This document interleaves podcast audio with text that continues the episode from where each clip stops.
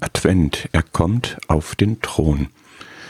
Der da kommt, ist Gottes Sohn. Der da kommt, der kommt vom Thron und der gehört auf den Thron, auf den Thron auch in deinem Herzen.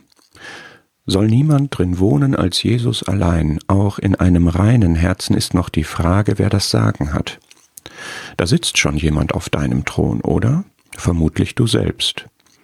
Aber es ist doch richtig, wenn der, der durch sein Wort die Welten geschaffen hat, auch in meiner kleinen Herzenswelt das erste und letzte Wort hat. Wenn ich den, der das Licht ist und gemacht hat, auch da, wo ich Licht für meine Bewertungen und Entscheidungen brauche, zum Maß der Dinge erhebe.